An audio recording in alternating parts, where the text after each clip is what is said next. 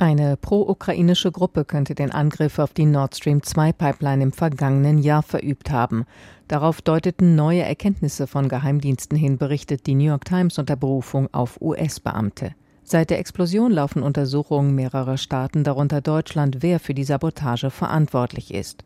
Es gebe keine Beweise für eine Verwicklung des ukrainischen Präsidenten Zelenskis oder ukrainischer Regierungsvertreter in den Angriff auf Nord Stream 2, schreibt die Zeitung unter Berufung auf die US-Beamten. Zu dem Bericht nahmen die CIA und das Weiße Haus nicht Stellung. Es ist nicht klar, woher die neuen Geheimdienstinformationen stammen und wie stark ihre Beweiskraft ist.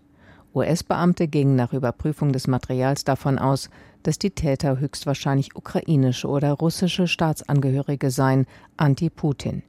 Diesen Quellen zufolge wurden die Sprengsätze höchstwahrscheinlich mit Hilfe erfahrener Taucher gelegt, die nicht für das Militär oder den Geheimdienst zu arbeiten schienen.